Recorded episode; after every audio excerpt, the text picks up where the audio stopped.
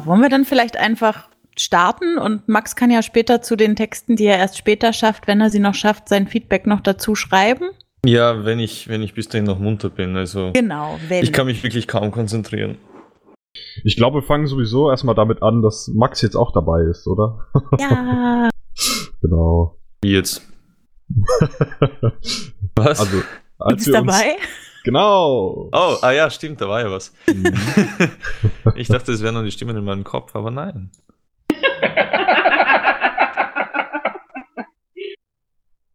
ja, um, ähm. schön euch zu hören. Max, äh, magst du mal kurz äh, anfangen und erklären, was du schreibst? Äh, jetzt nur den Text oder generell? Also ja, jetzt hier äh, an dem Wochenende, was du so schreiben möchtest. Ach so. Ja, pff. gute Frage. Ähm, ich habe grundsätzlich jetzt die letzten paar Monate hm, ja, ich glaube monatlich immer einen Text angefangen, zur Hälfte fertig geschrieben und dann irgendwie ich weiß nicht, ich habe mich dann nicht wirklich weiter durchgekämpft und ähm, dann ist mir plötzlich eine bessere Idee gekommen und dann habe ich einen anderen Text angefangen ähm, und so weiter. Und das, was ich jetzt mal hier habe, ist das, die aktuellste Baustelle. Mhm, ja, das Spielchen kenne ich auch. ja.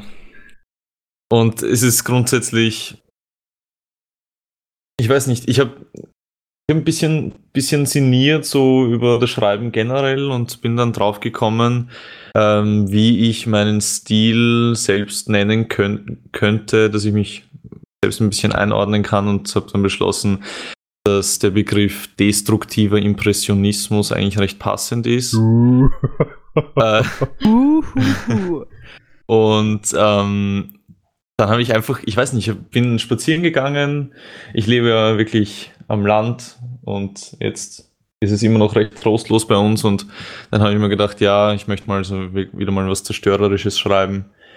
Und ich habe einfach nur diesen Begriff im Kopf gehabt und dann ist das plötzlich rausgekommen und ja, mal sehen, was daraus wird. Das heißt, der Text, den wir jetzt von dir gekriegt haben oder der Textanfang oder was auch immer, ist entstanden, nachdem du dich entschieden hast, dass dein Stil destruktiver, was auch immer da der Impressionismus. Ja, genau, genau, genau. Okay, cool. ja, es war irgendwie so ein halber Beschluss, dass ich jetzt mehr in die Richtung mache und vielleicht auch mehr lyrisch, eben mhm. impressionistisch.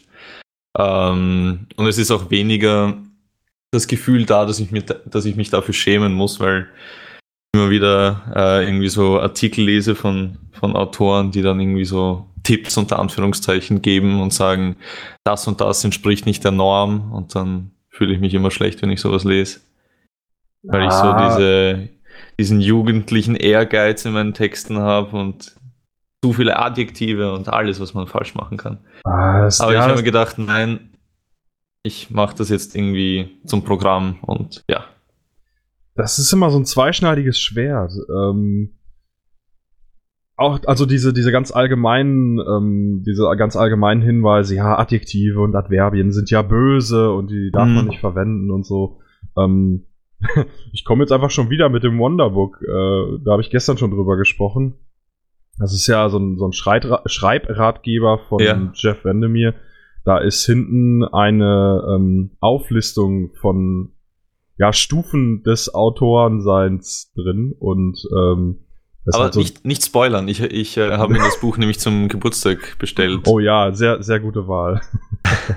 ähm, ist, da, da ist so irgendwie so eine, so eine vierstufige Skala von Autoren und äh, da ich, ich musste ein bisschen schmunzeln, weil das halt sehr genau auf mich gepasst hat und, und ja. was du jetzt sagst, passt da auch sehr gut rein äh, dass eben genau diese Sachen mit Adjektiven und Adverbien und so, und dass das aber nachher wieder schwächer wird, also dass man die dann ruhig wieder verwenden kann, aber dass man da halt nicht mehr ganz negativ gegenübersteht, sondern ähm, ja so ein bisschen ambivalent. Und dann, wenn man das dosiert einsetzt, dann ist das schon okay. ähm, also es ist was ich eben an diesem Buch auch so, so, so toll fand, war, dass vorne direkt drin steht, ja, also was für einen selber Sinn macht, soll man halt verwenden und äh, was was irgendwie nicht zu der eigenen Arbeitsweise passt oder wenn man einfach ähm, anders arbeitet, anders experimentieren will, dann soll man sich durch dieses Buch nicht eingeschränkt fühlen, sondern eben bereichert. Ähm, mhm. Und das, das finde ich halt schon mal genau den richtigen Ansatz, damit man sich nicht direkt am Anfang äh, so selber so einschränkt, weißt du? Ja, ich habe auch in einem Zeichenbuch zugegebenermaßen, also wo es ums Zeichnen lernen ging, ähm, fand ich super als Auftakt schon da drin, denk immer dran, du zeichnest nur für dich, in Klammern und deine Mutter. Klammer zu. und es trifft irgendwie, das gilt fürs Schreiben genauso. Es muss halt einem selber passen und dann kann man sich natürlich Tipps suchen, wie das noch besser wird und deutlicher, was man selber erreichen will. Ähm, aber man sollte sich das halt nicht diktieren lassen von Literaturkritikern oder wie ja. auch immer. Ja, und ich glaube, wenn man so die Grenzen einfach mal ein bisschen austestet, dann, dann lernt man einfach auch sehr viel. Selbst wenn man nachher sagt, oh, dieser Text, der, ah, der, der Stil, den ich da probiert habe, der, der ist aber richtig scheiße, dann ähm, hat man aber trotzdem irgendwas gelernt mit diesem Text und, und hat sich weiterentwickelt. Und das passiert nicht, wenn man immer von vornherein sagt, äh, nee, also der und also der und der hat gesagt, man darf jetzt diese Adjektive und diese Adverbien nicht benutzen. Äh, und ja, also ich, ich glaube, dass das bringt einfach unheimlich viel für den Lernprozess, wenn man einfach erstmal macht. Toll. Ja. Gut, hast du denn Fragen an uns oder irgendwelche ähm, Inspirationen, die du von uns noch suchst für deinen Text? Ähm, ich habe jetzt, ich habe nur ganz kurz die Aufnahme von gestern überflogen dass ihr da irgendwie eine lustige Schreibübung gemacht habt und dann. Nee, ich meine ähm, für deinen Text jetzt, den, den du weiterschreiben so, willst an diesem ähm, Wochenende. Ja, ich meine, klar, ich höre mir gern was an, was ihr dazu zu sagen habt. Aber ich, ich erwarte mir jetzt nicht, dass ich irgendwie fertig werde oder weiß nicht. Ähm, Du schreibst ja eher was Lyrisches, hast du gesagt, ne? Hm, ja, ich also würde den, den Stil oder die äh, Erzählweise als lyrisch bezeichnen, auch wenn es meistens in Prosa ist. Ähm, das Stück, was du jetzt hier angefangen hast, also wie, wie groß planst du das? Oder ähm, wie erzählerisch, sag ich mal? Also ich habe schon glaube ich, eine Ahnung, wo du dann, wo du rauf hinaus möchtest, aber ähm, also wird es da noch irgendwie einen Twist geben oder, oder wird es noch konkreter beschrieben, was das eigentlich darstellt, was du da beschreibst? Oder um, ähm. was planst du für den Text? Also, auf, auf, ja, ich meine, ich kann jetzt eh gleich auf die Details eingehen, weil es ist nicht besonders viel. Also erstens mal ist es wieder so ein Text, wo ich mir nicht viele Gedanken gemacht habe ähm, und der sich von selbst schreibt. Ähm, grundsätzlich ist ziemlich viel, will ich ziemlich viel Symbolismus drin haben. Also ähm, ich hoffe, das kommt irgendwie rüber. Wenn nicht, dann muss ich das ein bisschen umschreiben, dass die, die schwarze Schlange ähm, eigentlich ein, eine Art Förderband ist, wie in einer Fabrikshalle. Ja, recht gehabt. okay, sehr gut, sehr gut. Das freut mich. Ähm, und ja, ich dachte mir zuerst so, das klingt ein bisschen wie so ein.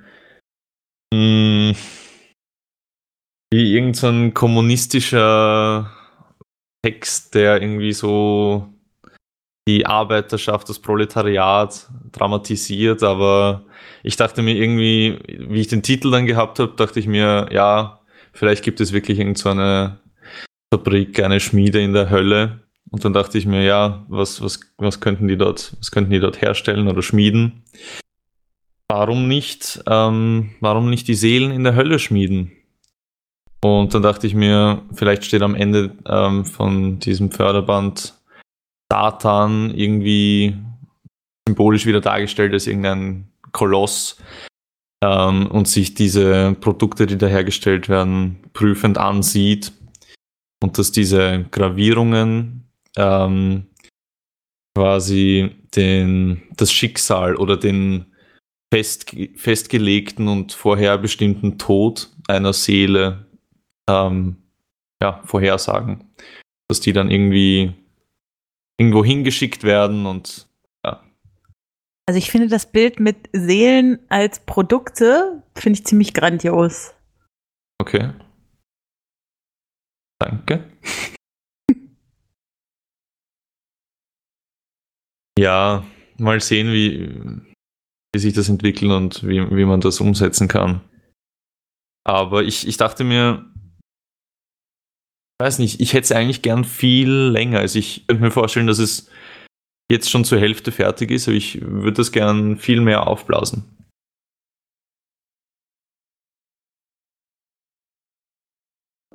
Also das kannst du machen, dass du es länger machst als langweilig, dann würde ich aber tatsächlich die einzelnen Abteilungen sozusagen noch wesentlich genauer beschreiben mhm. oder, oder ihnen mehr Zeit widmen, mehr Raum widmen letzten Endes. Ähm, weil dann kannst du es richtig lang machen. Dann kannst du wirklich so diese, diese einzelnen Produktionsschritte im Zweifelsfall auch und ähnliches noch ein bisschen aufblasen, ausbauen.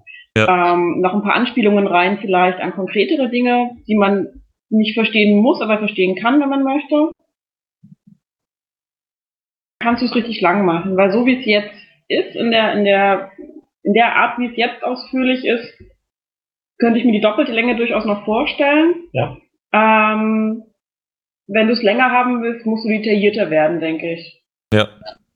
Ich glaube, was mir fehlt ein bisschen, ähm, also der Text, so wie er jetzt da ist, hat ja keinen Protagonisten und dadurch wirkt es so ein bisschen wie, als würde man aus Vogelperspektive eben über dieses Fabrikgebäude fliegen oder durch diese Halle fliegen und, und sich so die einzelnen Stationen ein bisschen angucken, aber irgendwie ist man nicht so richtig involviert. Also man, es fehlt so ein bisschen die Perspektive, aus der das Ganze erzählt wird. Und ähm, äh, was für Konsequenzen das jetzt vielleicht auch für irgendwen hat, das, das, das könnte dieses ganze Szenario noch ein bisschen greifbarer machen oder eben die, ja, über eine, eine bestimmte Erzählperspektive kannst du ja viel tiefer eintauchen in den Text. Das ist natürlich dann irgendwo auch ein ganz anderer Text als den, den du hier schreibst. Deswegen ähm, ja, weiß ich nicht, ob das so die richtige Lösung wäre für den Text. Auf jeden Fall passt das, glaube ich, zu meinem, also ich habe ja zwei oder drei Kommentare gemacht, die was mit Pronomen zu tun haben, wo ich so unsicher bin, auf was sich immer die Pronomen beziehen eigentlich. Ich glaube, das hat mit der gleichen Sache zu tun. Ähm, Moment.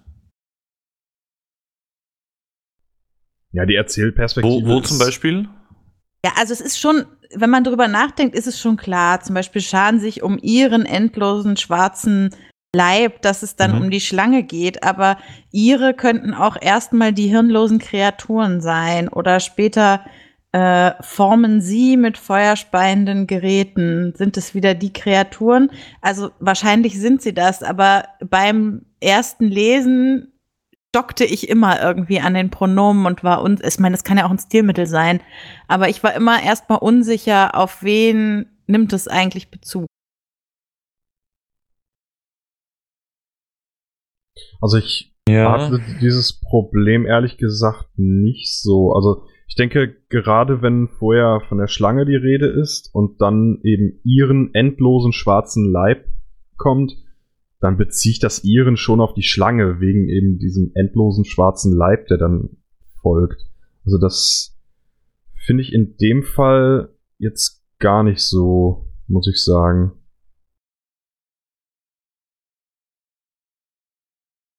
Vielleicht liegt es daran, dass ich das Bild mit dem, mit dem äh, Fließband noch nicht verstanden hatte beim Lesen und dass mir deshalb der Bezug nicht so klar wurde.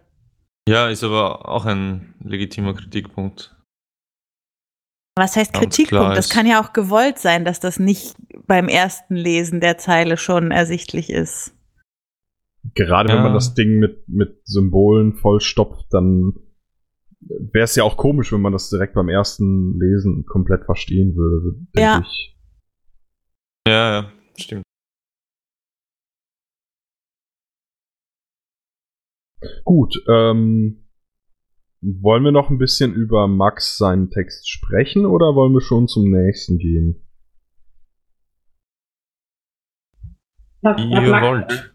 Max, hast du denn noch irgendwas ähm, Also guckst du gerade auch in unsere Kommentare rein? Ja, ja, ich, ich hab's zu vor mir. Okay.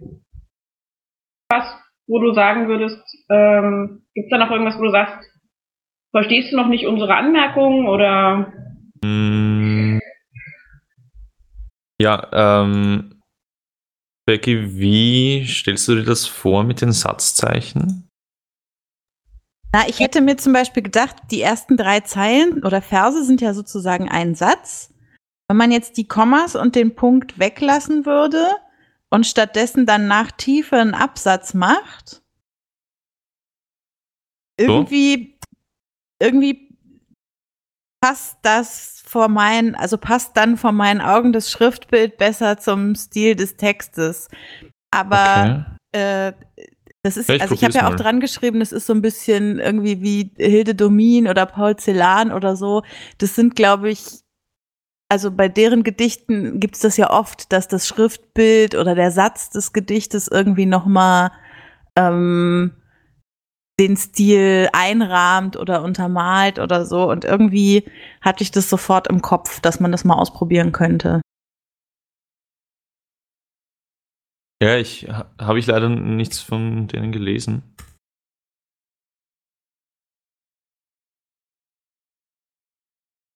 Ja, sieht interessant aus.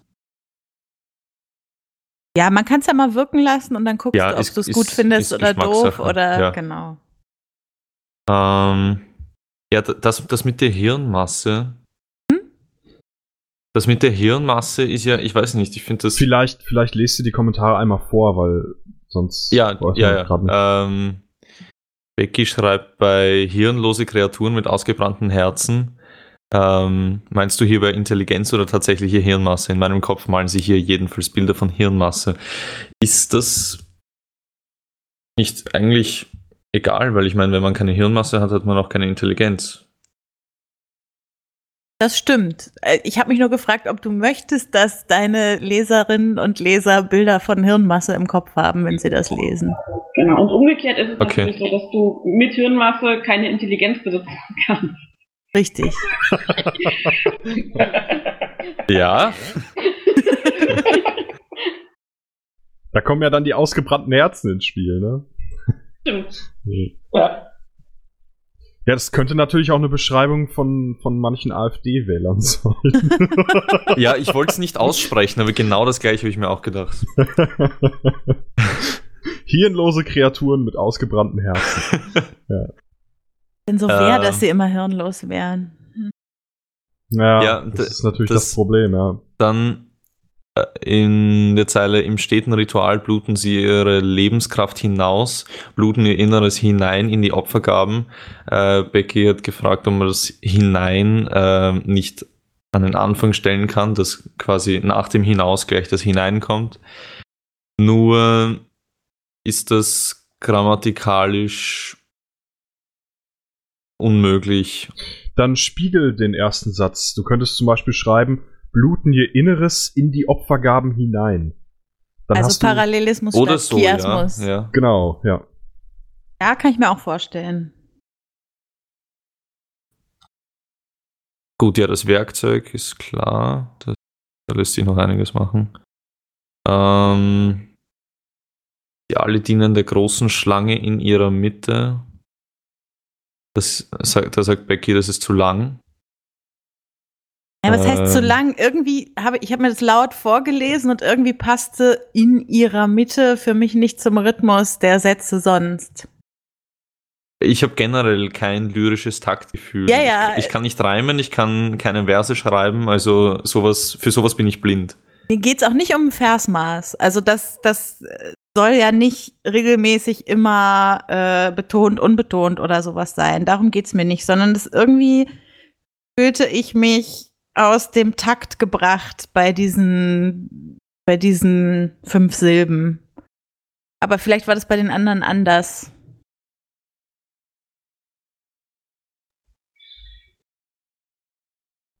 Also ich finde, dieses Bild hat schon was, dass eben dieses, diese Schlange, also dieses Fließband in der Mitte der, der Halle, in Anführungszeichen, also wenn es irgendwie der Hölle ist, ist es ja wahrscheinlich keine normale Fabrik. Höllenhalle.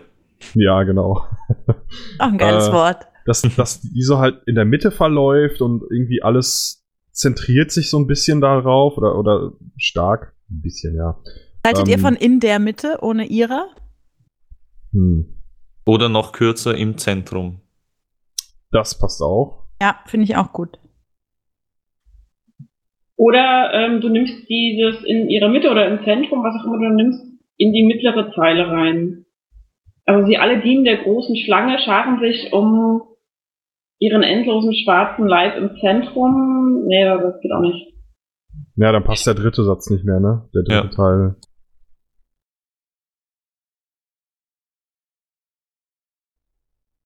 Ja, aber das, das ist auch so ein Punkt, wo man, glaube ich, lange dran rumschrauben kann. Genau. Ja, ja.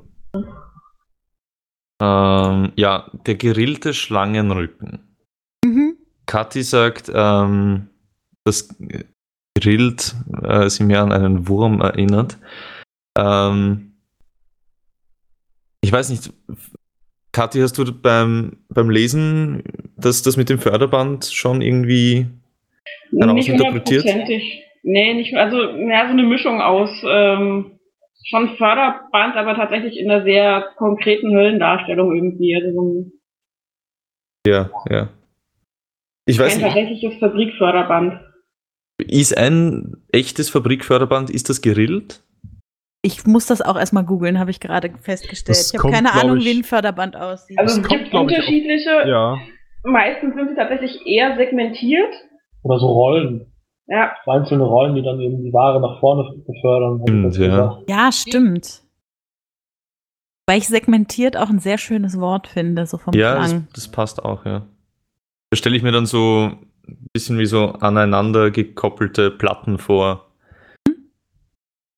Bei so einem Uhrenarmband, so einem Herrenarmband. Ja, genau, genau.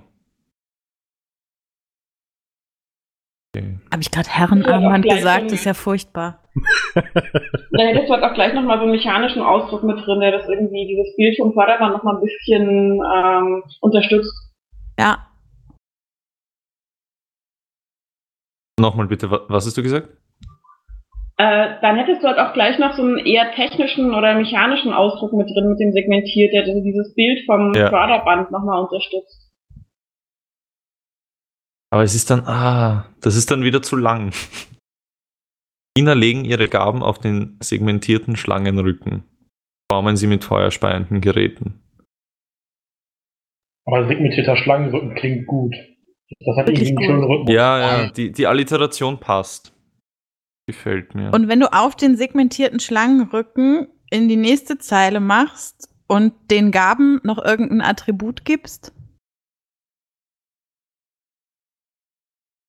Mhm. Vielleicht, vielleicht bringst du das mit den Gaben auch einfach später. Ich könnte mir zum Beispiel auch vorstellen, dass, dass du jetzt erstmal diesen, diesen Schlangenrücken überhaupt näher beschreibst und mhm. Der rollt dann quasi durch diese, durch diese Halle oder durch die Menge der Ja. Diener oder sowas. Mhm, mhm. Und dann nimmst du halt in der nächsten Zeile das quasi wieder auf, aber da kannst du ja wieder eine andere Beschreibung dafür nehmen.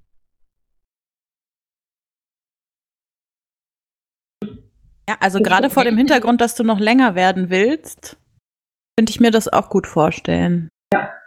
Und du könntest auch gut, also du beschreibst ja erstmal in diesem Dreizeiler, dass, dass sich dieses Förderband durch das Zentrum in diesem Raum, Ge Gebäude, wie auch immer, Mhm. wälzt, dann den Schlangenrücken und da würde ich dann eher zu diesen Apparaten und ähnlichen überspringen, dass du erstmal bei dem Maschinenteil bleibst und danach dann so diese Leute, die diese Maschine quasi füttern mit ihren Seelen, ähm, ins Spiel bringst.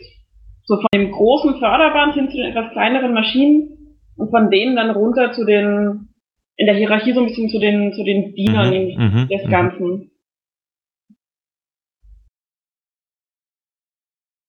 Ich glaube, das kann sehr effektiv sein, ja, da hat Kathi recht. Weil der eigentliche Horror in Anführungszeichen, der findet ja dann auch erst statt, wenn man realisiert, dass da keine normalen Waren oder was produziert werden, sondern dass da irgendwie diese Seelen Ja. äh, aufs Förderband gelegt werden. Und da das über darüber zu machen, dass die Diener dann quasi diesen Übergang bilden, ne? Weil das sind ja Lebewesen, der Rest ist ja Maschinerie.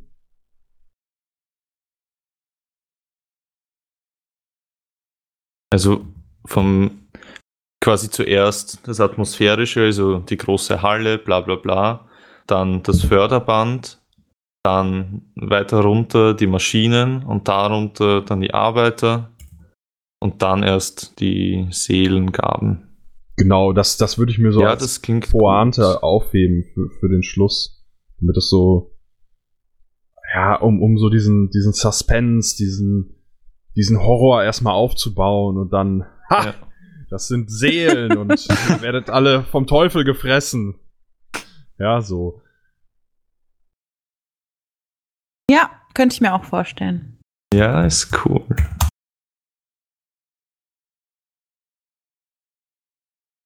Ja, und dann eben noch da wieder das Pronomen.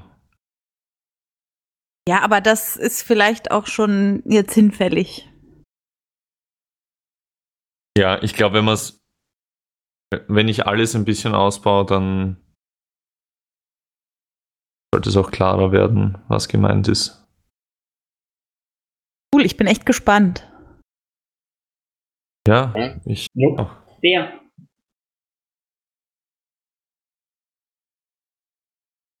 Cool. Ja, vielen Dank mal für das Feedback. Sehr gern, dafür sind wir ja heute hier. Ähm, darf ich gleich anknüpfen? Na klar. Ähm, äh, aus reinem Interesse, Lars, warum auf Englisch? Ähm, da gibt's mehrere Gründe für. Ich habe mit diesem Thema oder mit, mit diesen Figuren teilweise mit dieser Grundidee schon mal gearbeitet auf Deutsch. Und Mhm. da hat mich halt genervt, dass ich die ganze Zeit äh, Englische Namen. Er Ja. benutzen musste. naja, Oh, die Namen, okay. die Namen sind auch ein Punkt. Also da, ich habe gerade das Gefühl, dass ich ähm, ein bisschen kreativer sein kann auf Englisch mit den Namen. Also sowas wie Bit.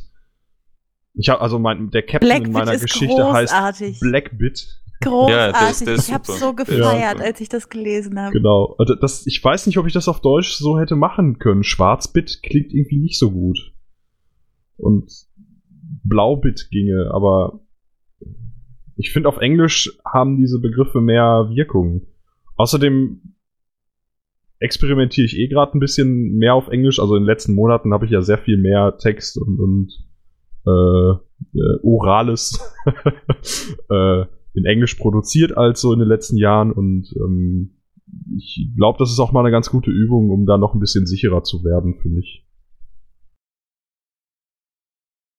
Ja, und genau, ähm, das, was ich gestern eben schon angesprochen hatte oder angeschrieben hatte, eben, dass ich im Deutschen immer Probleme mit den Pronomen auch hatte, weil ich da immer er oder so schreiben musste, weil es, es ist keine richtige Figur für mich. Das, das, also das beeinflusst halt das Bild, was ich im Kopf habe. Und im Englischen nehme ich halt das Singular they, das viele ja auch noch irgendwie als falsch deklarieren, was oder oder halt äh, irgendwie äh, äh, Political Correctness und und so, ähm, was de facto halt Kappes ist, weil das äh, auch im ich glaube, im 18. Jahrhundert ist das zum ersten Mal benutzt worden. Also das ist jetzt nicht so neu eigentlich.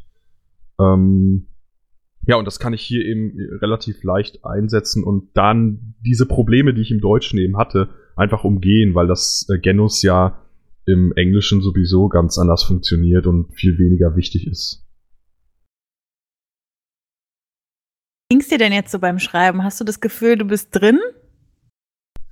Ähm, ja, ich glaube schon. Es gibt bei mir, wenn ich schreibe, immer so.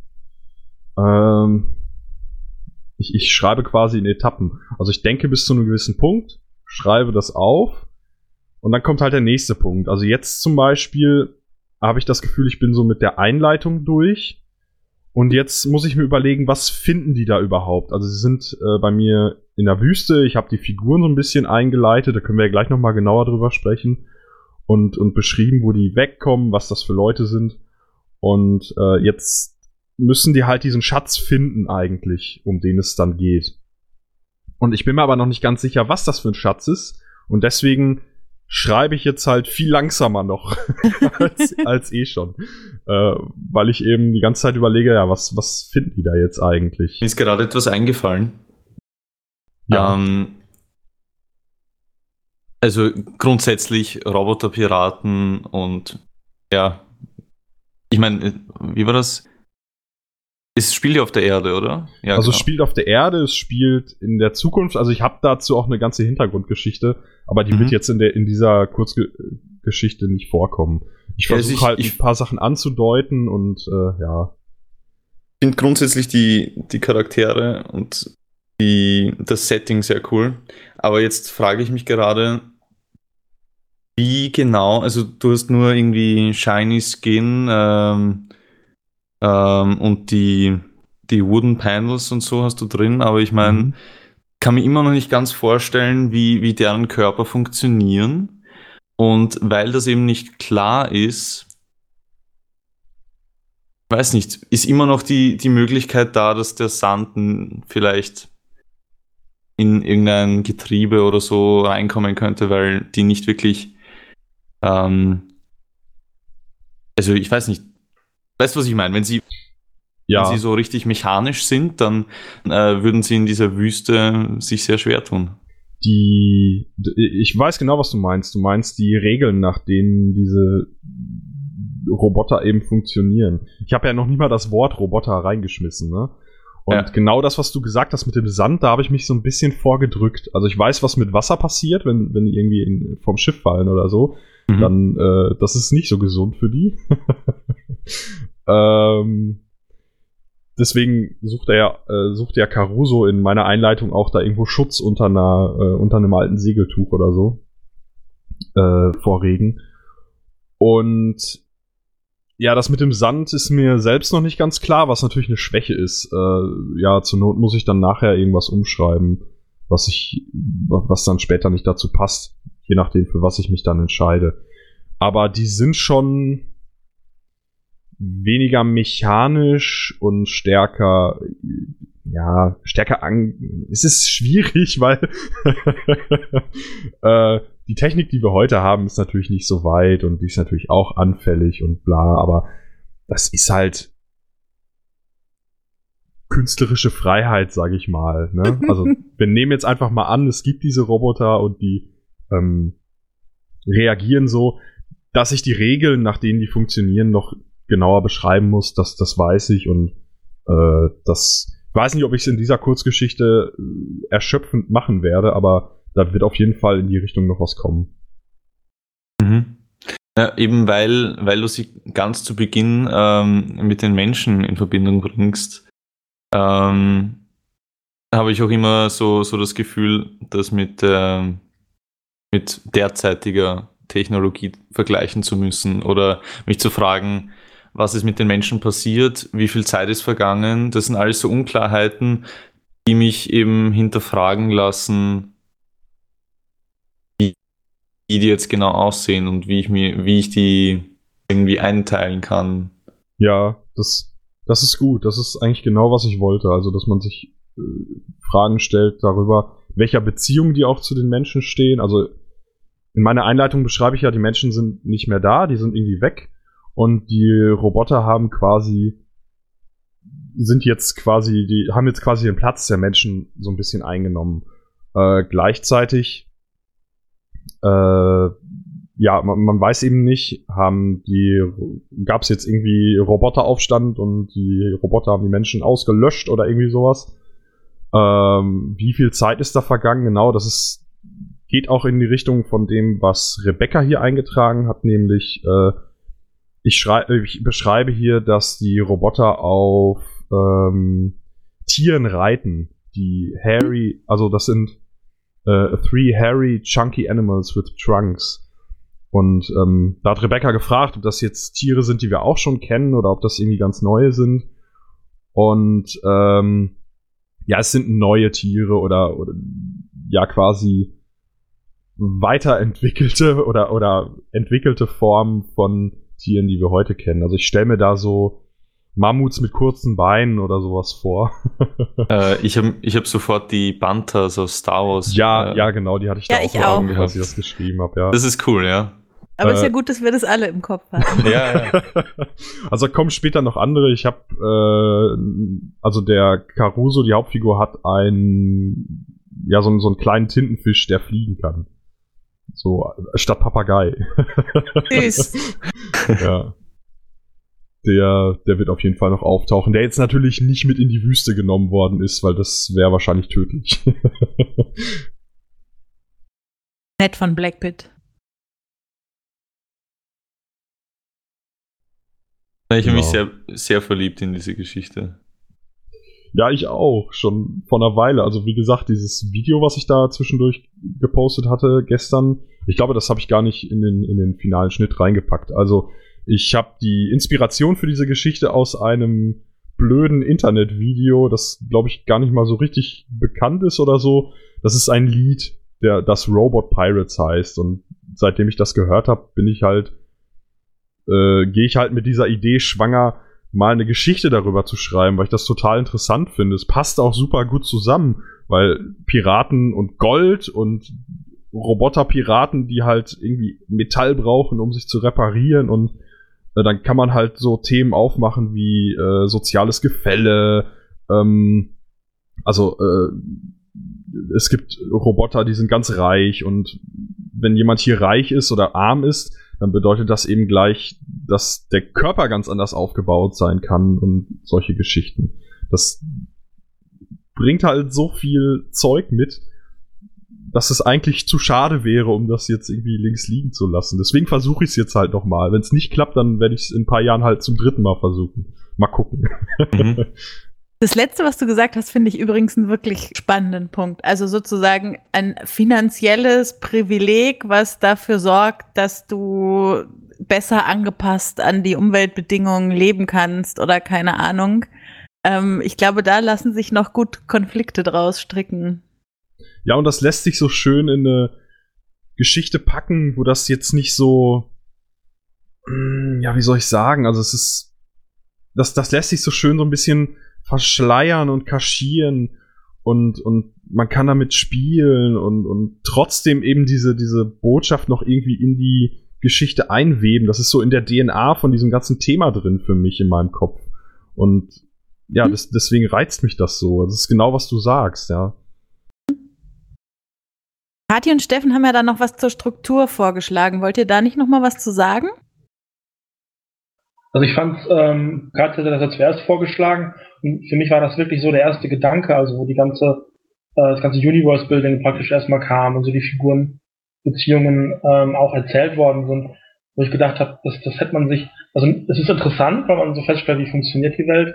Ähm, ich finde aber Geschichten dann immer besonders spannend, wenn man eben nicht weiß, woher kommen die Figuren und wer ist überhaupt Captain Black, Blackbit und ähm, äh, Copper Socket und so. Also ich hätte, also das davor ist auf keinen Fall uninteressant, aber so dieser, dieser Einstieg direkt mit diesem, mit dieser Szene einfach, ne, dieser, ähm, der brüllende Captain, ähm, und ähm, es ist, ähm, also es ist so, so, so ein, ein Moment, so fangen Zeichentrickfilme oft an in meinem Kopf, so, keine Ahnung. ist halt auch die Frage, wirklich, wie, wie lange du die Geschichte vor dir siehst im Prinzip. Ähm, aber gerade wenn, ähm, also ich finde, man merkt der Geschichte an, dass du sie langsam geschrieben hast, weil sie im Moment auch noch langsam erzählt, wenn du sie von vorne weg liest, wie du es beschrieben hast, Lars. Ähm, wahrscheinlich, weil du noch nicht genau weißt, was der Schatz ist und was sie damit machen wollen.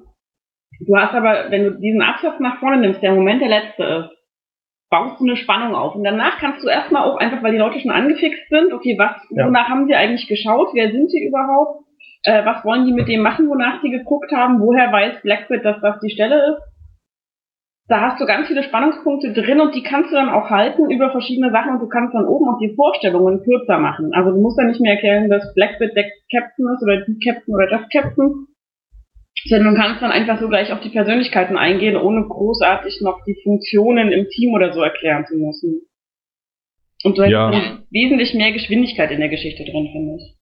Ja, ihr habt natürlich völlig recht. Also dieses, diese Erzählerei am Anfang, ähm, ist natürlich dessen geschuldet, weil ich am liebsten dieses ganze Universum sofort da reinpacken würde. Aber das ist ja genau das, was ich gestern schon gesagt habe, dass ich das eigentlich kürzer erzählen möchte. Und ich glaube, ich werde das genauso machen, wie ihr das gerade vorgeschlagen habt. Äh, und dann da nochmal anders ansetzen. Äh, ja, da konnte ich mich wieder selber nicht zügeln. Und eigentlich verstoße ich da ja auch gegen Show Don't Tell. Ähm, ja, tatsächlich, ja. Was, was, was, ihr, was ihr im Grunde auch schon gesagt habt, ne? Da sind ähm, wir halt wieder bei den Normen, die man nicht unbedingt brechen muss. Ja, ja, genau. Also nicht unbedingt einhalten muss, so meine ich. Ja, man muss halt gucken, was funktioniert für die Geschichte. Und ich glaube, wenn ich hier schneller einsteige und dann das, die Beschreibung dieses Universums quasi nachliefere, dann, dann funktioniert die Spannungskurve ja ganz anders. Ähm, also ich glaube, ich werde mir diese Version der Geschichte einmal abspeichern und dann einfach den, den letzten Absatz nach oben ziehen und gucken, was passiert. Finde ich gut. Ja, du kannst die Szene ja einfach, finde ich mal, dass du den, den äh, Kram vorne weglassen solltest. Ich würde die Szene tatsächlich einfach nach vorne mhm. nehmen und äh, erstmal erzählen und dann tatsächlich ähm, oben wieder einsteigen und dann die Geschichte äh, unter Umständen dem Punkt weiter erzählen. Also so ein, so ein Schwenk in die Zukunft und dann zurück in die Handlungsebene. Mhm.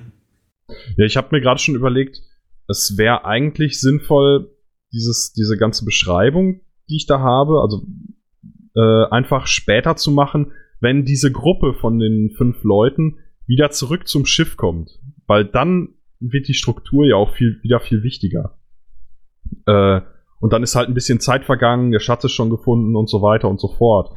Ähm, das, das kann ich dann natürlich nicht mehr so in diesem Erzählton machen, wie ich den hier drin habe. Deswegen habe ich gedacht, ich schmeiß das einfach erstmal raus. Ja, wobei ich, also ich glaube, du kannst den Tonfall schon beibehalten. Ich finde den sehr schön. Also ich mag es auch, das habe ich häufig bei gerade Büchern aus dem englischsprachigen Raum eben, dass du so einen Erzähler hast, der ja, nicht Teil der Handlung ja, ist, genau. aber mit dem Leser interagiert oder der Leserin. Mhm. Ähm, das finde ich sehr schön. Das kannst du, glaube ich, auch beibehalten. Es wird ein bisschen schwieriger zu schreiben, aber es funktioniert trotzdem, wenn du die Geschichte einfach schneller schreibst, sage ich mal. Also so ein paar zu lange Beschreibungen ja. zwischendurch einfach rausnimmst. Ähm, ja. Zu, zu, dem Punkt, ich finde, wenn es, wenn es so eine viel persönlichere Erzählperspektive ist, dann erwarte ich mir von dem Erzähler, der, den ich mir halt als Gegenüber vorstelle und, und mir das irgendwie überliefert, mehr Hintergrundgeschichte. Und eben, das, das, ich finde, dann würde, würde dieser Aspekt der Ungewissheit, wie jetzt diese Gesellschaft aussieht und diese Welt, wird da irgendwie nicht mehr ganz so stark rauskommen. Man könnte nach diesem Absatz, also wenn du das als ersten Absatz nimmst, ähm, auf einsteigen, vielleicht sollte ich euch erstmal erzählen, wer Blackwood überhaupt ist, was sie da wollen, etc. So ein bisschen in dieser Art. Dass du schon so eine kleine Erklärung einschiebst ähm, meinetwegen, ja, keine Ahnung, Blackbit war, das sollte ich euch vielleicht vorneweg sagen. Auch wenn es natürlich nicht vorneweg sagt, sondern hinterher schiebst, aber das machen Erzähler dieser Art ja gerne mal. also du kannst diesen Ton schon beibehalten, glaube ich. Hm. Mehr hin zum, vielleicht ein bisschen weg vom Märchenonkel, mehr hin zum äh, zu dem Onkel, der auf den Familienfesten immer die witzigen Anekdoten erzählt. ja. Ja. Ich glaube, ich weiß, was du meinst. Das versuche ich. Cool. Spannend. Okay. Ähm, wer möchte denn als nächstes? Max hat eben bestimmt, mit wem es weitergeht. Du bestimmst jetzt, mit wem es weitergeht. Okay. Dann gucken wir uns mal Rebecca's Geschichte an. Na. Soll ich euch noch was zur Entstehungs, äh, zum Entstehungszusammenhang heute Nacht erzählen? Ja, mach mal, genau. Ja, ich, äh, ich war Geschichte ja noch, leider nicht gelesen, sorry. Kein Problem. Ich war ja noch ein bisschen unschlüssig, was überhaupt so das Setting oder die Handlung sein könnte und habe dann noch mal mit Tim geschrieben, der ja auch bei uns in der Geschichtenkapsel ist und der immer ganz gut darin ist, einfach so Stichworte reinzuschmeißen, um die herum man dann was finden kann. und äh, warte, ich rufe das noch mal kurz auf. Sein Stichwort, was er mir dann sagte, war und ich habe unverstandener Künstler auf dem Weg durch den Schnee zu einer alten Burg oder Festung. Und äh, das habe ich dann so ein bisschen wirken lassen in mir und es klang so ein bisschen nach äh, irgendwas, was früher spielt. Und äh, ich bin von meinem Stil, glaube ich, eher so im Hier und Jetzt. Und dann habe ich überlegt, wie ich einen unverstandenen Künstler oder eine unverstandene Künstlerin mit einer, wir hatten ja gestern darüber gesprochen, dass es vielleicht eine sehr einfache Handlung sein kann, damit ich sprachlich so ein bisschen drumherum experimentieren kann, also einen unverstandenen Künstler irgendwie darstellen könnte. Und dann bin ich eben auf äh, Lou gekommen, äh, der die Musik macht und ähm, läuft. Mhm. Das vielleicht noch mal so vorneweg. Also was ich bei, bei deinem Text richtig genial finde, ist, dass im Titel schon so ein, so ein Versprechen und, und also der Titel baut schon Spannung auf. Das ist natürlich der Idealfall, aber. Ähm, also der ähm, aktuelle Titel, sollte man vielleicht sagen, ist Lou 314 Schritte. Genau. Und dann fängt der der Protagonist oder die Protagonistin an, die Schritte zu zählen. Also das ist so, äh, ich, ich glaube, Hitchcock war das mit der Bombe unterm Tisch. Und das, das steckt da schon im Titel drin. Das heißt, da, da tickt im Grunde ein Countdown. Der Leser weiß, bei 314 Schritten passiert irgendwas. Da ist die Geschichte zu Ende oder irgendein großes Ereignis passiert und dann wird halt gezählt. Oder es wird, wird runtergezählt im Grunde. Und das, das ist eigentlich ein, ein sehr, sehr genialer Kniff, um, um die Geschichte interessant zu machen für einen Leser. Und auch, dass du nicht mit 1 anfängst, sondern bei 16 einsteigst. Beim Zählen ist großartig. Ja, eins war mir ein bisschen langweilig. nee, du weißt halt, also du, du, weißt als Leserin oder Leser sofort, okay, ich habe 15 Sachen, Schritte, irgendwas verpasst. Ich weiß nicht genau, wo der Startpunkt ist. Da ist jemand schon ein bisschen unterwegs. Ähm, wo kommt der her? Wo kommt, wo geht der hin, der Mensch, der da unterwegs ist? Und ähm, das ist super. Ja. Jetzt habe ich ja das mit der Du-Perspektive ausprobiert, was wir gestern besprochen haben. Was sagt ihr dazu? Ich finde es ungewöhnlich, weil man es nicht gewohnt ist. Ähm, weil man fühlt sich so ein bisschen angesprochen. Ich weiß nicht, ob das ähm, sich dann so gut eignet, die Perspektive der Person einzunehmen, wenn, man, wenn da was geschrieben wird, was so ein bisschen außerhalb der eigenen Erfahrungen liegt. Aber es ist äh, auf jeden Fall eine nette Abwechslung. Also genau das, finde ich, macht diese Perspektive ja ziemlich gut. Dieses, ähm, es ist, erinnert mich an, an Rollenspiel wo dann gesagt wird, ja, du gehst drei Schritte, du öffnest die Tür, du siehst vor dir ein riesiges Monster, ein Drachen, der Feuerspein dir gegenübersteht, so. Und ähm, dieses Du kann, wenn, wenn das richtig gut eingesetzt ist, halt unheimlich viel Empathie erzeugen. Und gerade für so eine Story, wo es um vielleicht eine Erfahrungswelt geht, die ich als äh, heterosexueller, äh, nicht transsexueller weißer Mann eben nicht erleben kann, im Grunde. Genau für solche Geschichten ist dieses Du eigentlich sehr, sehr stark geeignet, finde ich. Also ich verstehe, was du meinst, aber ähm, gerade im Rollenspiel, ich kenne das ja selbst, ähm, suchst du dir die Rolle ja selber aus und hast dann auch eine Person, die dann angesprochen wird. Also man ist dann der Zauberer oder der Zwergenkrieger oder irgendwie sowas. Und hier wird man mit dieser Figur ähm, ja ein bisschen, es klingt schlimmer als ich es meine, sie wird einem aufgezwungen. Es ist, es ist, ähm, mhm. ähm, ich kenne es aus, es gibt für äh, Kinder ab 10 ungefähr so eine Reihe 1000 Gefahren. Und da ja. ist es auch so, dass du die ganze Zeit mit du angesprochen wirst und an verschiedenen Stellen entscheiden kannst, wie die Geschichte weitergehen soll. Also biegst du auf dem Weg rechts ab, biegst du links ab und so. Ähm, ich mag diese Perspektive total gerne. Also ich finde die super, weil äh, mir geht's eher so wie Lars, dass ich dann das Gefühl habe, so okay, das ähm, mir, mir wird tatsächlich eine Rolle aufgestülpt, ja, und ich entkomme der auch nicht, solange ich diesen Text Mhm. Ähm, das macht es aber auch zwingend, das nachzuerleben, was ich ganz spannend finde. Also ich kann natürlich Ja, jederzeit ja. entscheiden, auszusteigen, den Text nicht zu Ende zu lesen. Die Wahl habe ich ja als Leserin oder als Leser. Aber wenn ich dranbleibe, dann muss ich diese Perspektive, diese Figur, diese Rolle aushalten. Und ähm, kann mich davon nicht abgrenzen. Ja. Und das ist gut. Also es Also macht, es- das macht es sehr zwingend. Genau, also es erfordert erstmal eine, eine generelle Offenheit dem Thema gegenüber, denke ich. Und aber, aber natürlich, dass, dass du diesen Text schon so spannend anfängst, ne, mit diesen 314 Schritten, das, das zieht einen, glaube ich, zusätzlich zu dem Du noch mal stärker rein. Also gerade diese Kombination, finde ich, äh, es ist eigentlich sehr gelungen.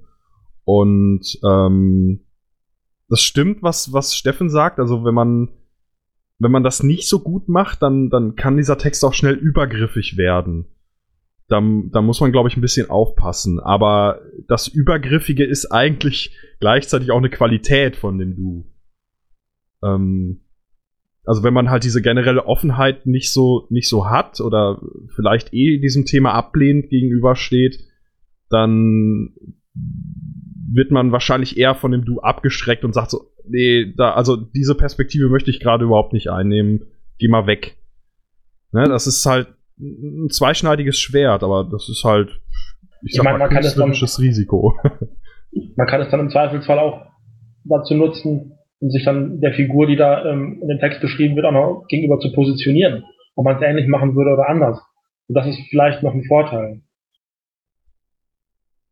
Tim hatte noch den Einwand oder die Beobachtung, dass ab meinem dritten Teil, also hinter 139, 140, 141, ähm, eine sehr, also er sagte, da wird plötzlich die Außenperspektive viel dominanter ähm, und wertender. Ich habe das ja so ein bisschen drauf angelegt. Also ich habe es ein bisschen drauf angelegt, dass die Steigerung im Rahmen der Geschichte ist, dass immer klarer wird, dass die Leute außenrum Lou nicht verstehen. Tim war das jetzt an der Stelle ein bisschen zu Holzhammerartig, wenn ich ihn richtig verstanden habe. Wie ging es euch da? Also es war schon ein, ein gewisser Wechsel auf jeden Fall in der, in der Wertung der Perspektiven. Das ist mir schon auch aufgefallen an der Stelle.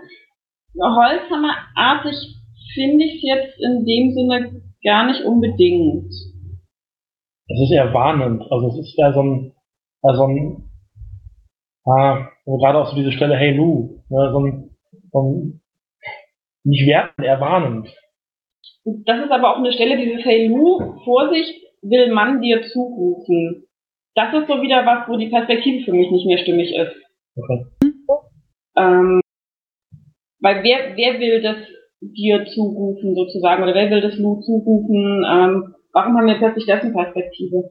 Was ich aber generell in dem Absatz gut finde, ist, dass so diese, diese Reibung zwischen Lou innen und ähm, Außenwelt sehr deutlich wird. Also dieses einfach nicht übereinstimmen vom inneren Takt von Lou mit dem, was die Außenwelt erwartet und auch bietet und nachvollziehen kann. Ja.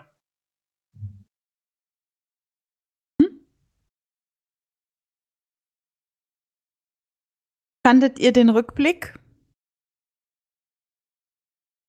Zweiten Teil sozusagen? Du meinst, Das aus der Schule sozusagen, der, der, der Rückblick auf den, die Schulepisode. ach, okay. Also die, dieser Teil, wo Friedrich äh, Ludwig Jahn, Gesamtschule Fürstenwalde.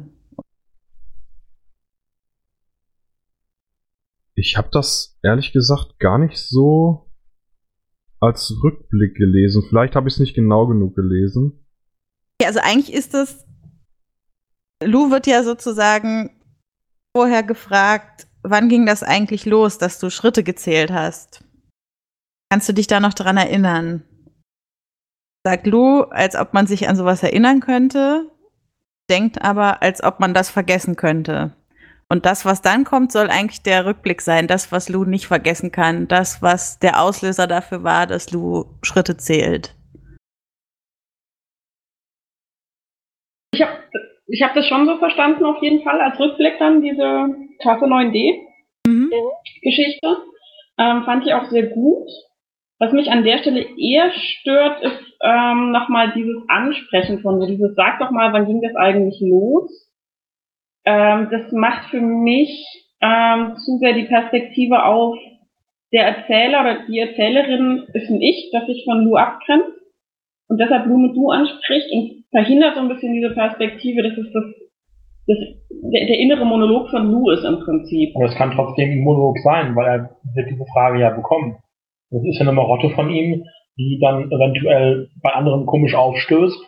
Ähm, und ich, denke, dass ihm diese Frage gestellt worden ist und dass er sich dann eben auch an diesen Moment erinnert. Und natürlich, und er sagt dann, nein, das weiß ich nicht, das ist schon immer so, natürlich weiß er das. Und, dann, ähm, und weil das Verhalten wohl dann sehr auffällig dann eben so ist, würde ich sagen. Also Ja, ich ich- sehe ja schon eher sowas Inneres. Es stellt sich eben trotzdem die Frage, wer fragt da? Ähm, Mhm. Das ist ein bisschen die Frage, wer ist eigentlich der Erzähler, die dahinter steckt, richtig? Also wenn Lou sich innerlich die Frage wiederholen würde, die ihm- ihr oder ihm konkret gestellt wurde, ähm,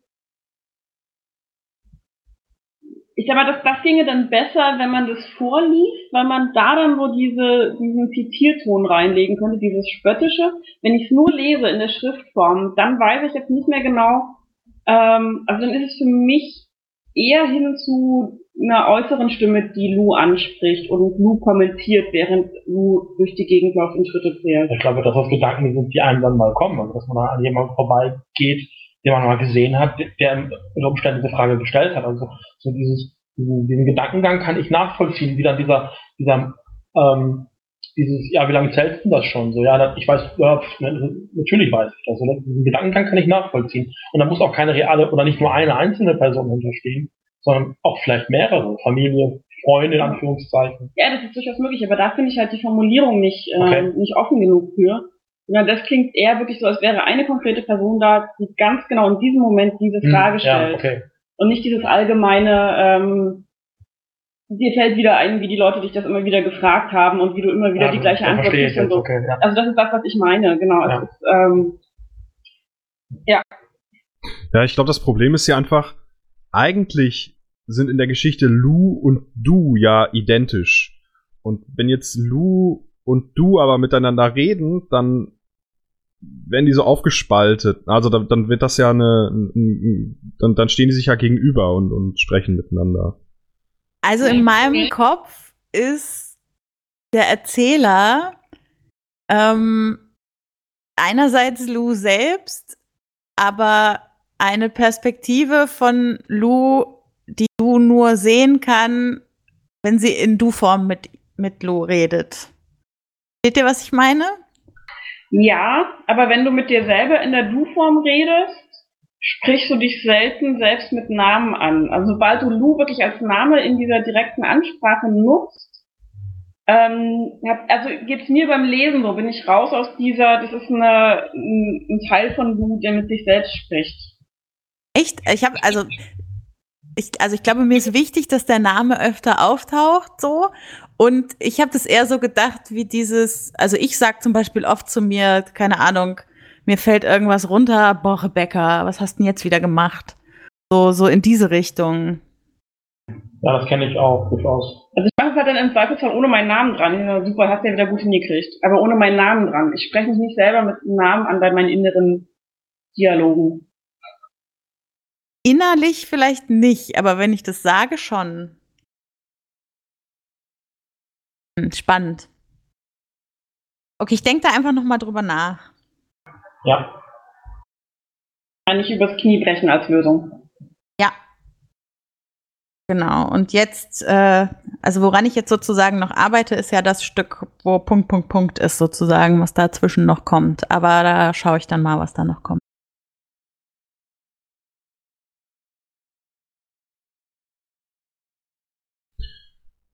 Gut, möchte noch jemand irgendwas sagen der Geschichte?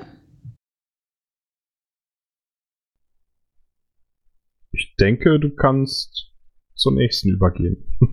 Okay, dann lass uns doch mit äh, Steffen weitermachen. Ah.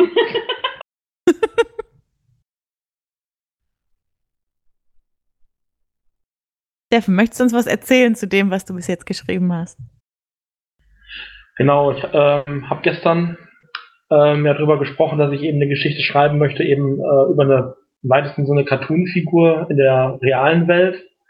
Ähm, und das hat dann dazu geführt, dass ich mich gestern Abend erstmal aufs Sofa gepackt habe, einen Stift ausgepackt habe und angefangen habe rumzukritzeln. Weil Großartig. Ich wissen, weil ich erstmal wissen wollte, wie sieht die Figur überhaupt aus. Ja, also mit wem habe ich es da zu tun?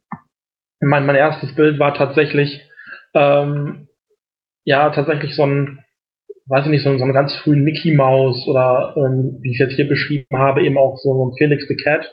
Also eben so ein, so ein Tintenklecks, ne? also in Bewegung, der biegsam und so. Und dann bin ich drauf gekommen, na, das beschränkt mich halt in der Art, wie wir, äh, wie ich ähm, dann mit dieser Figur arbeiten kann, weil ähm, diese Figur reagiert aus einer bestimmten Perspektive auf die Umwelt, ähm, kann auch mit, der, mit ihrer Herkunftswelt ähm, auf eine ganz gewisse Art und Weise reagieren. Also eben auch so dieser, äh, die Fallhöhe dieser Figur ist halt vorbestimmt. Also, also da, da wird immer so diese Perspektive auf diesen schwarz-weiß 30er Jahre Cartoon kommen. Und habe dann angefangen nachzugucken, was gibt's überhaupt für Zeichentrickfiguren und ähm, da sind mir dann, ich habe einfach nur Classic Cartoon Character bei Google eingegeben, die Bildersuche angeklickt und da kam dann alles von Fred Feuerstein, von den Jetsons, Yogi Bär und, und Felix the Cat natürlich und Mickey Mouse auch. Und Kati sagte, na, wenn du dich mit einer Figur zu beschränkt fühlst, dann nimm zwei. Und ähm, dann habe ich eben was sehr entgegengesetztes genommen, also eben einmal den Bob, der hier ist, der tatsächlich eher so Felix the Cat, Schrägstrich Mickey Mouse äh, sein soll. Und dann eben ähm, Andy, die so ein, eine relativ moderne, tatsächlich Anime-Roboter-Figur, vielleicht tatsächlich sowas ganz Stereotypes, Japanisches sein soll. Also wo man wirklich, also, wo man sich die schlimmsten äh, Stereotype im japanischen äh, Zeichentrick ausdenken kann. Und die beiden tatsächlich auch so, ja, so ein, ein ungleiches Paar, ähm, die dann eben miteinander in dieser Situation stecken. Das war so dann tatsächlich der Ausgangspunkt. Und ähm, eine zweite Inspiration, da hatte, glaube ich, auch äh, Becky dann gesagt, ja, willst du dort auch noch eingehen? Das, ähm, über den Film kann man denken, was man möchte, aber äh, was äh, dieser Film Ted mit dem Teddybären, dem lebendigen Teddybären ganz gut gemacht hat, war, dass die Gesellschaft einfach irgendwann komplett okay damit ist, dass es diesen sprechenden Bären gibt. Und da holt sich, holt sich hinterher einen Job und will heiraten und all das. Und das war so eine zweite Idee dann eben, dass die dann unter Umständen diesen Status der Besonderheit verlieren, weil die Leute sich einfach an die beiden gewöhnt haben.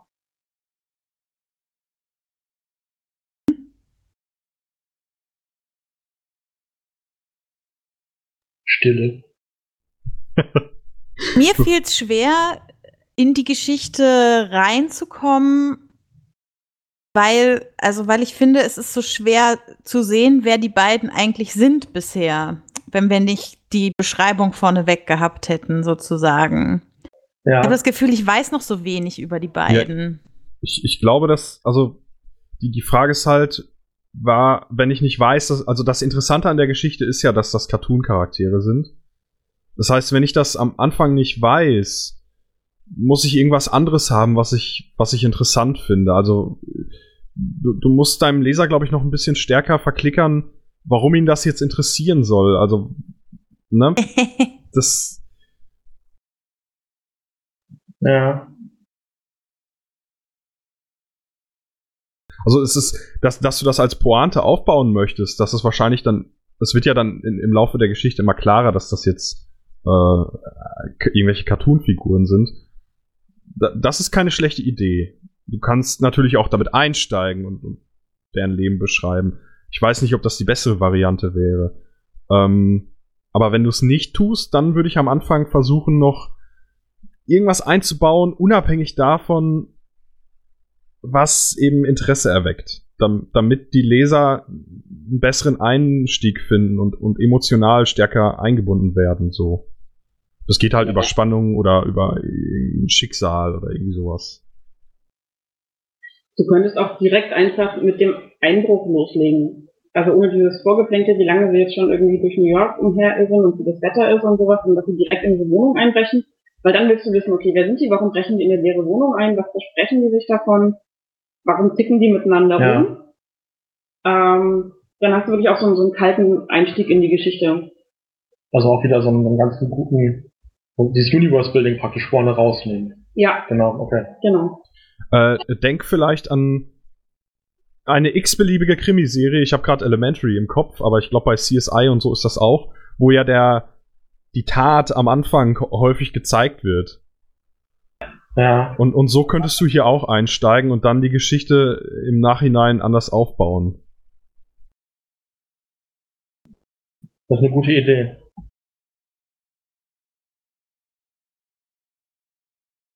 Liebe übrigens die weißen Handschuhe, die müssen auf jeden Fall drin bleiben. Ja, die- ja, die bleiben auch Ja. definitiv drin, ja.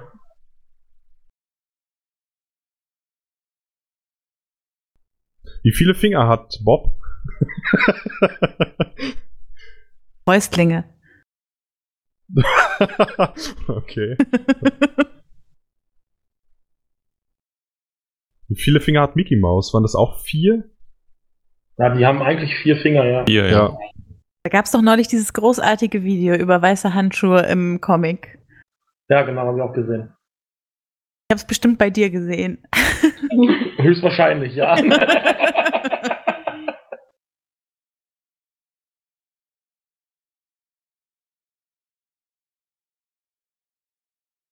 Ansonsten finde ich total interessant, wie du die Geschichte quasi optisch aufbaust. Weil, also schreibst, hast du früher eher, ich, vielleicht beschreibe ich es erstmal. Also äh, Steffen hat hier quasi die Dialoge komplett ausgelagert vom Erzähltext und hat quasi dann, macht dann quasi eine neue Zeile auf, Doppelpunkt und dann die Dialogzeile. Was jetzt in einem Buch wahrscheinlich relativ unelegant wäre, aber also ich vermute, ich weiß, woran das liegt. also dadurch, dass wir das nachher eh vertonen und mit verteilten Rollen sprechen, ist das natürlich so viel übersichtlicher und, und äh, ständig dann einzubauen, sagt er oder sowas. Das, das brauchen wir natürlich nicht, wenn wir eh verteilte Rollen haben. Ähm, ich denke, hast du es mit Hinblick darauf geschrieben oder schreibst du immer so?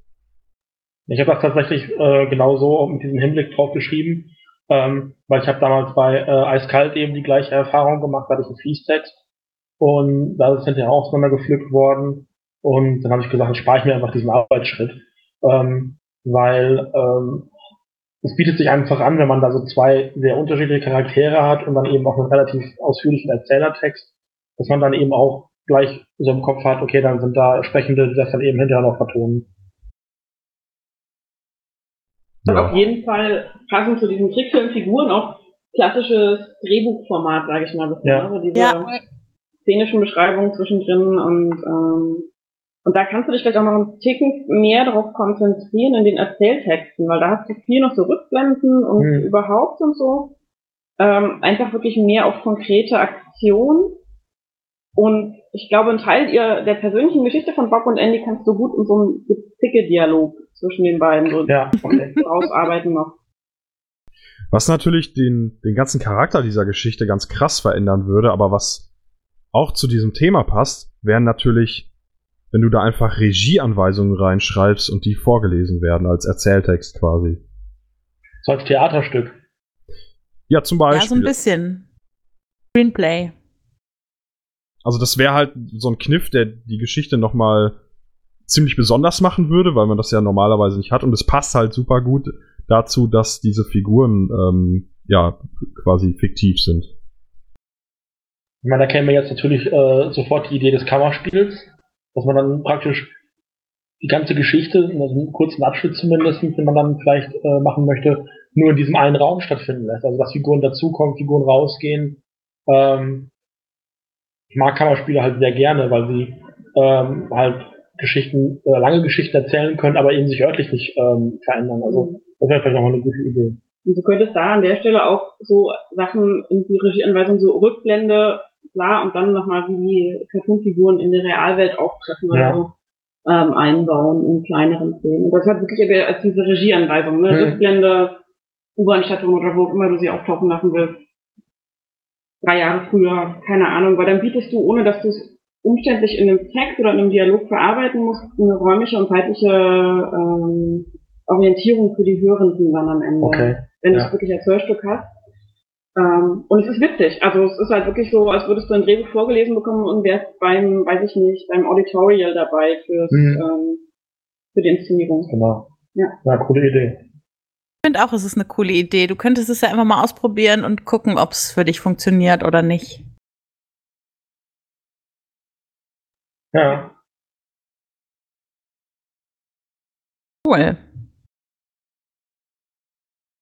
Und Katrin hatte noch äh, angemerkt, ähm, was äh, war der Vorfall? Der Vorfall. Der, Ja. der Vorfall. Ähm, und also da ist die Idee einfach, dass die durch einen durch einen komischen Unfall halt eben in der Realität gelandet sind und ähm, dass es dann irgendwo einen Punkt gegeben hat, wo sie in Ungnade gefallen sind. Was das konkret ist, habe ich noch keine Ahnung. Muss ich mal gucken, Mhm. wie das hinführt.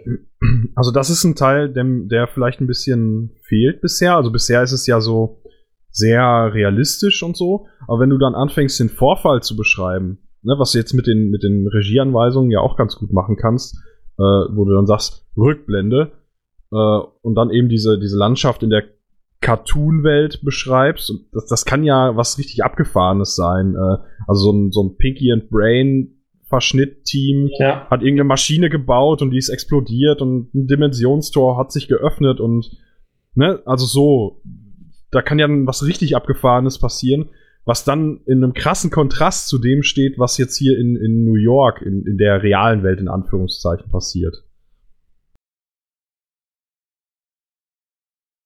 Ja, wobei ich mich da tatsächlich ein bisschen gegen sträube, weil ich ja ähm, gar nicht so eine, so eine krass bunte Geschichte erzählen wollte. Also was, was du ja gerade beschreibst, ist ja so ein bisschen so dieses ähm, Wechselspiel in Roger Rabbit, wo du ja, ähm, ich glaube, die erste Hälfte des Filmes irgendwie in diesem in Hollywood bist, glaube ich, und dann irgendwie dann ab der zweiten Hälfte dann ins Toon, Toon World, glaube ich, gehst, wie es da heißt, ähm, wo es dann ja wirklich dann überdreht, wo dann Bugs Bunny und Mickey Mouse dazukommen und dann diese ganzen, äh, diese ganze Cartoon-Physik dazukommt.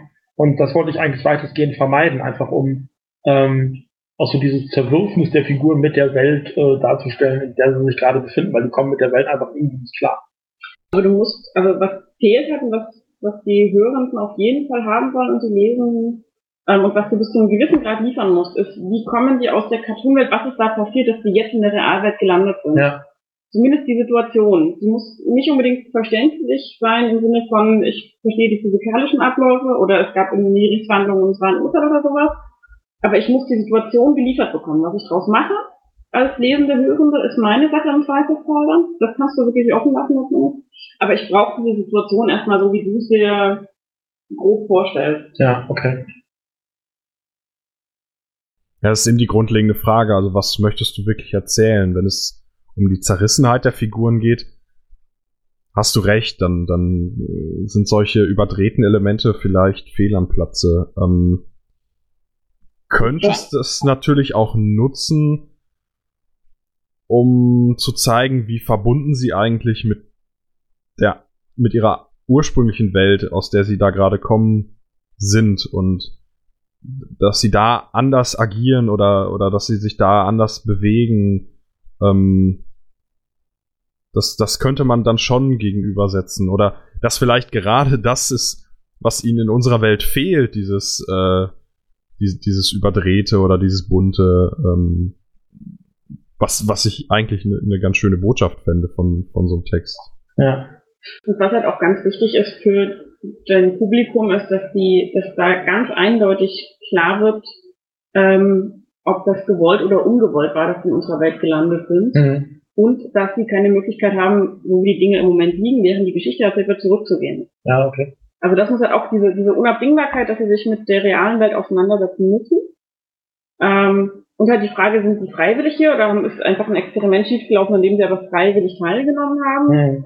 äh, haben sie zum Beispiel eine Cartoon Realwirt Reisemaschine gebaut und haben aber vergessen, irgendwie die Rückfahrt einzuplanen oder sowas. ja, okay. Also waren sie neugierig und wollten aber wieder zurück und es klappt nicht mehr oder sind sie irgendwie verstoßen worden oder gab es einen Unfall oder ähm, die, die Motivation muss auch klar sein so ein bisschen. Mhm, okay.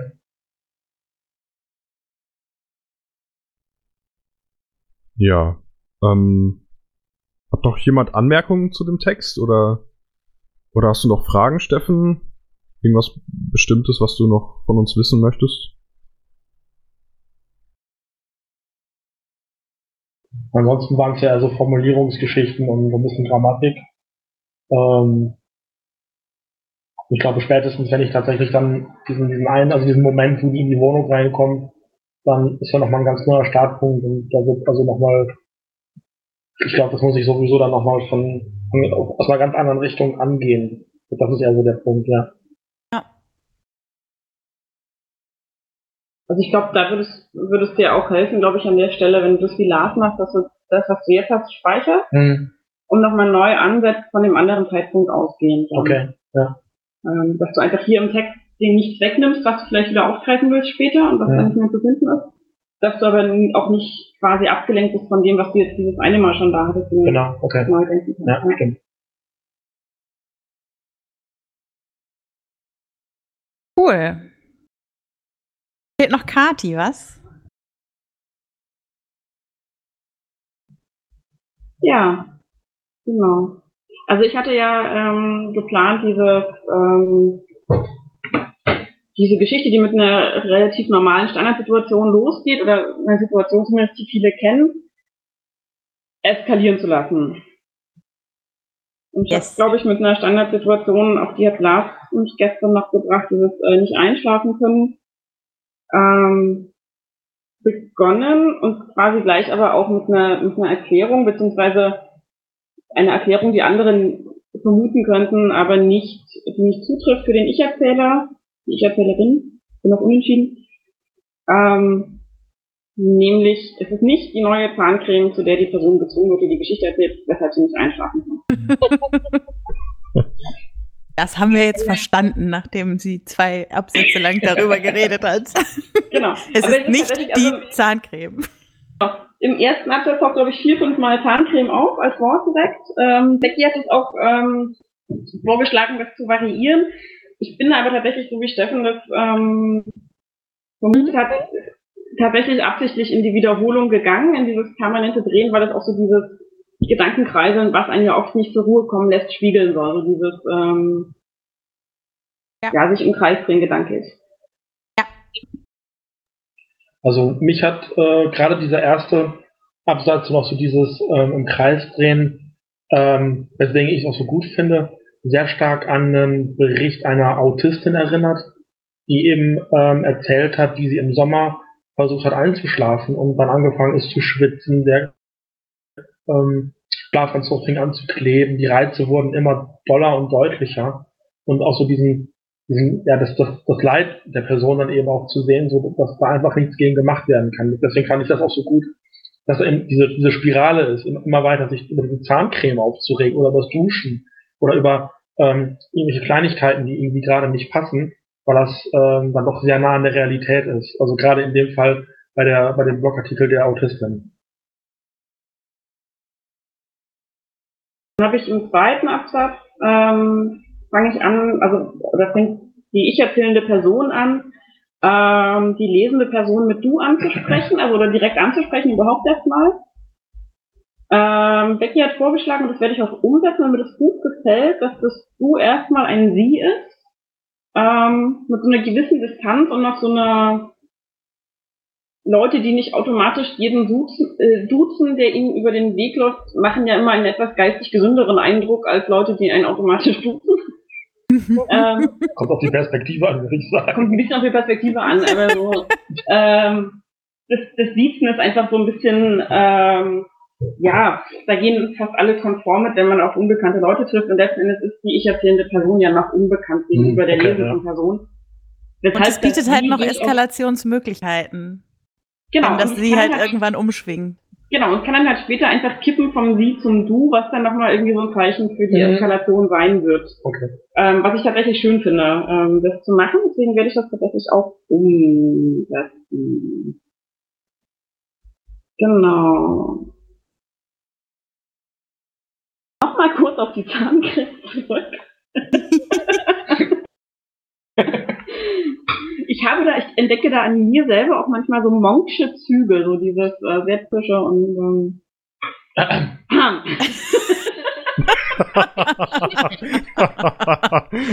schön, sehr schön.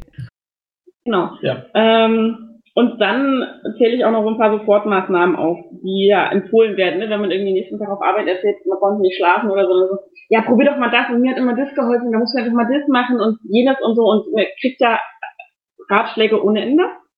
Mhm. Gut gemeinte.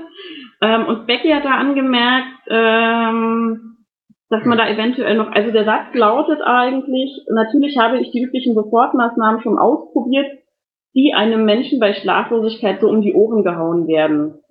Ähm, und genau, und da hat Becky noch angemerkt, hier eventuell noch einfügen, von wem einem die um die Ohren gehauen werden, also die, die Ratschläge, die Sofortmaßnahmen. Ähm, sowas wie von ach so klugen Menschen, die überhaupt nicht wissen, was Schlaflosigkeit eigentlich bedeutet, weil sie für zehn, weil für sie zehn Minuten schon eine lange Einschlafphase sind.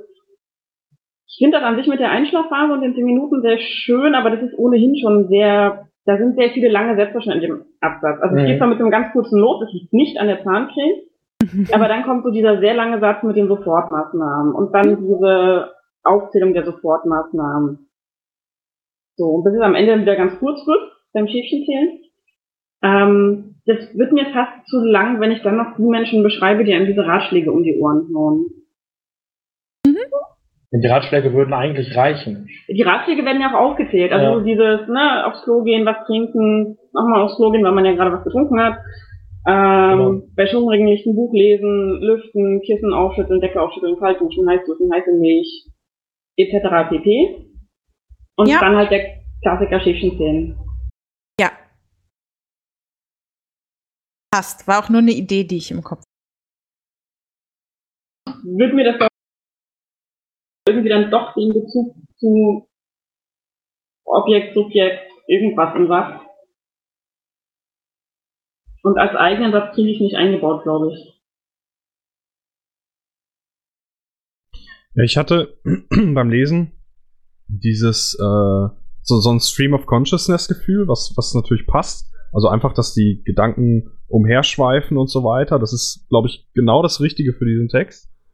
Ähm, macht's an manchen Stellen etwas seltsam. Also mich hat zum Beispiel diese Klammer irritiert, wobei es an ein Wunder grenzt, dass ich Honig im Haus hatte. Das, also wie du schon sagst, die, dieser Teil oder dieser Absatz eh schon, hat eh schon relativ lange Sätze und dann noch dieser Einschub, das ich, ich kann mit diesem Einschub gar nicht so viel anfangen gerade, weil er eben, ja, er, er charakterisiert die Person so ein bisschen, aber ähm, die Frage ist, ob, ob dieser ganze Satz nicht viel kräftiger ist, wenn der eben kürzer ist oder wenn, wenn eben dieser Einschub zum Beispiel fehlt.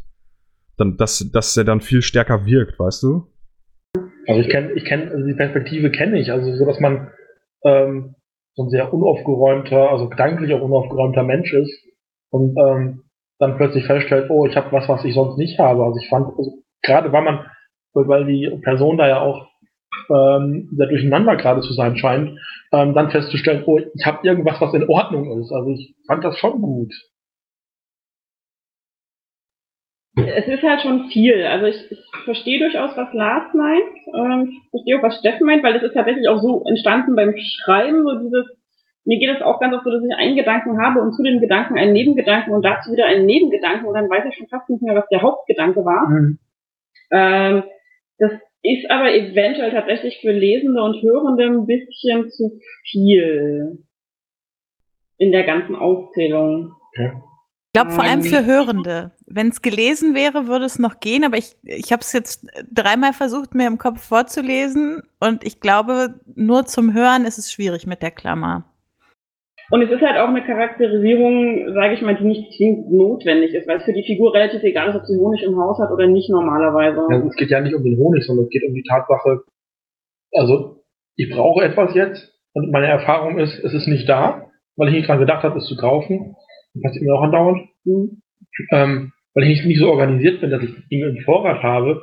Und dann aber festzustellen, also diesen, diesen Bruch in der Figur einfach in dem Moment fand ich interessant, weil Chris halt äh, irgendwie zwei Absätze lang, Absätze lang erzählt, Entschuldigung, ähm, ja, wie, wie, wie durcheinander diese Person ist. Auf einmal ist da ein Punkt, der richtig ist. Also ich finde den Kontrast einfach toll. Muss man vielleicht dann anders äh, formulieren und anders reinbringen. Ich denke auch, also wenn, wenn man wirklich das, diesen Kontrast aufbauen möchte, dann muss man das anders rausarbeiten. Dann würde ich wahrscheinlich äh, jetzt, ja, jetzt bin ich beim Klassiker aller Klassiker. Beim Schäfchen zählen, das würde ich abtrennen als eigenen Satz. Und dann könnte man das mit dem Honig äh, außerhalb von einer Klammer, äh, weil beim Vorlesen ist es nun mal auch irgendwie komisch eine Klammer. Also wie, wie liest man die vor? Ähm, da, also außerhalb von einer Klammer ein bisschen deutlicher noch in diesen Satz einzubauen und, und zu dem, was vorher steht, wirklich in, in Gegensatz setzen auch.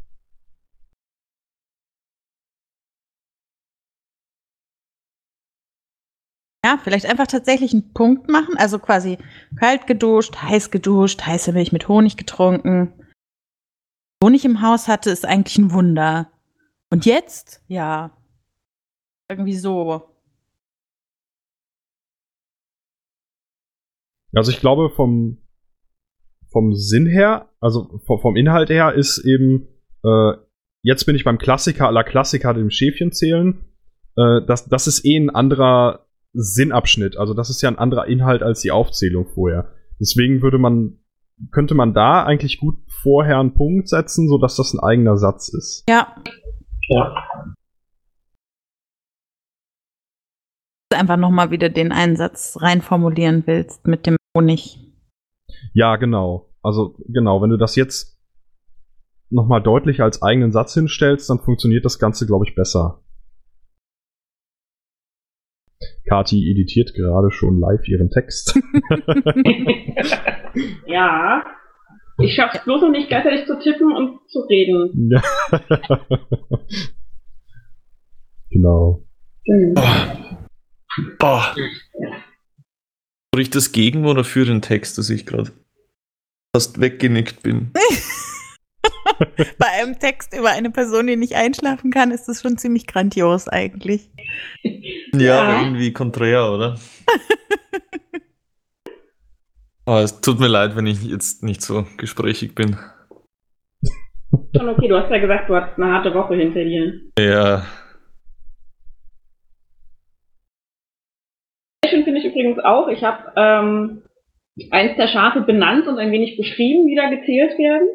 Ähm, und den Namen habe ich geklaut von einer ähm, Freundin, die Schafe hat. Und das jüngste Schaf äh, heißt Pims und sieht auch so aus, wie ich es beschreibe.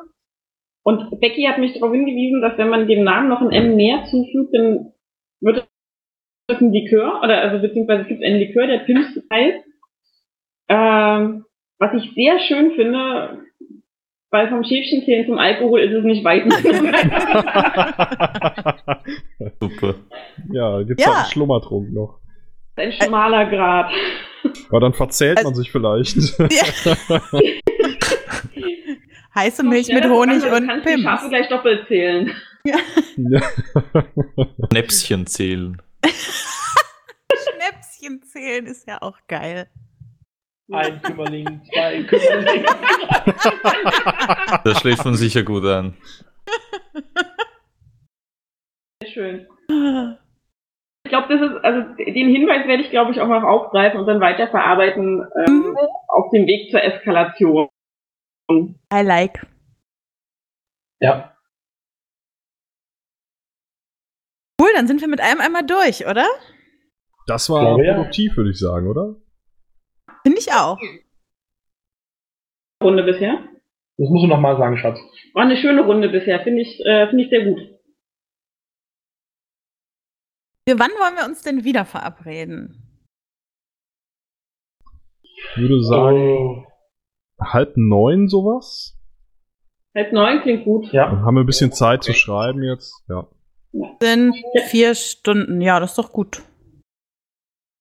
Machen wir. Machen wir. Ähm, Max, du musst nicht. Wenn du schlafen musst, musst du schlafen, ja. ähm, was wollte ich fragen?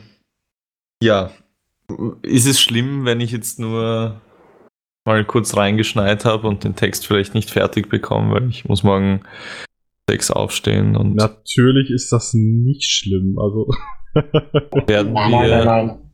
werden wir da irgendwie das Ganze dann gesammelt ver veröffentlichen und einsprechen? Haben wir uns noch keine Gedanken zu gemacht, wann Also und wie die dann mal veröffentlicht werden sollen. genau, also Okay. bevor so ein Text nicht fertig geschrieben ist, plane ich auch keine Veröffentlichung. ne? Also, ähm, Da steht im Fokus mehr der Einblick in die Produktion. Ja, genau. Also ich finde es halt hier auch viel spannender gerade, einfach zu gucken, wie man mit anderen zusammenarbeitet und, und wie so die Prozesse im Kopf sind und ne, also wenn man an konkreten Texten bespricht, worauf, was jetzt wichtig ist an, an einem bestimmten Text oder welche Möglichkeiten man eigentlich so hat, äh, zum Beispiel eine Perspektive zu wählen oder sowas, das, das ist immer ein bisschen schöner und konkreter, als wenn man das jetzt irgendwie theoretisch liest. Und darum geht's ja jetzt hier. Es geht nicht darum, jetzt konkret wirklich zu sagen, nächste Woche veröffentlichen wir die aber alle. Ne? So. Genau. Nee, dann also auf jeden Fall völlig in Ordnung, Max, wenn du sagst, ähm, also sowieso geht Gesundheit vor und dass du dich wohlfühlst. Ja, ne? absolut. Also ähm, das ist uns immer am wichtigsten. Wir wollen noch lange Freude an dir haben. Mhm. Da werden wir nichts erzwingen für dieses Schreibwochenende. Genau. Und wir freuen uns umso mehr, dass du jetzt trotzdem einmal im Gewächshaus vorbeigeschneit hast. Ja, ich habe nur kurz was gepflückt und ja, geschl- Ja, du hast was gesät. Auch das. ja, ja. Ich, äh, ja, ich, ich lese mir die, ähm, habe ich noch nicht gelesen. Das von Becky und von Steffen lese ich mir dann noch durch, wenn ich Zeit finde. Aber ich bin gespannt, wie das Endergebnis aussehen wird. Wir auch. Sehr gut. Okay, Leute, dann hören wir uns nachher. Bis bald. Vielen Jo. Dank euch. Tschüss. Tschüss. Tschüss. Käsekuchen!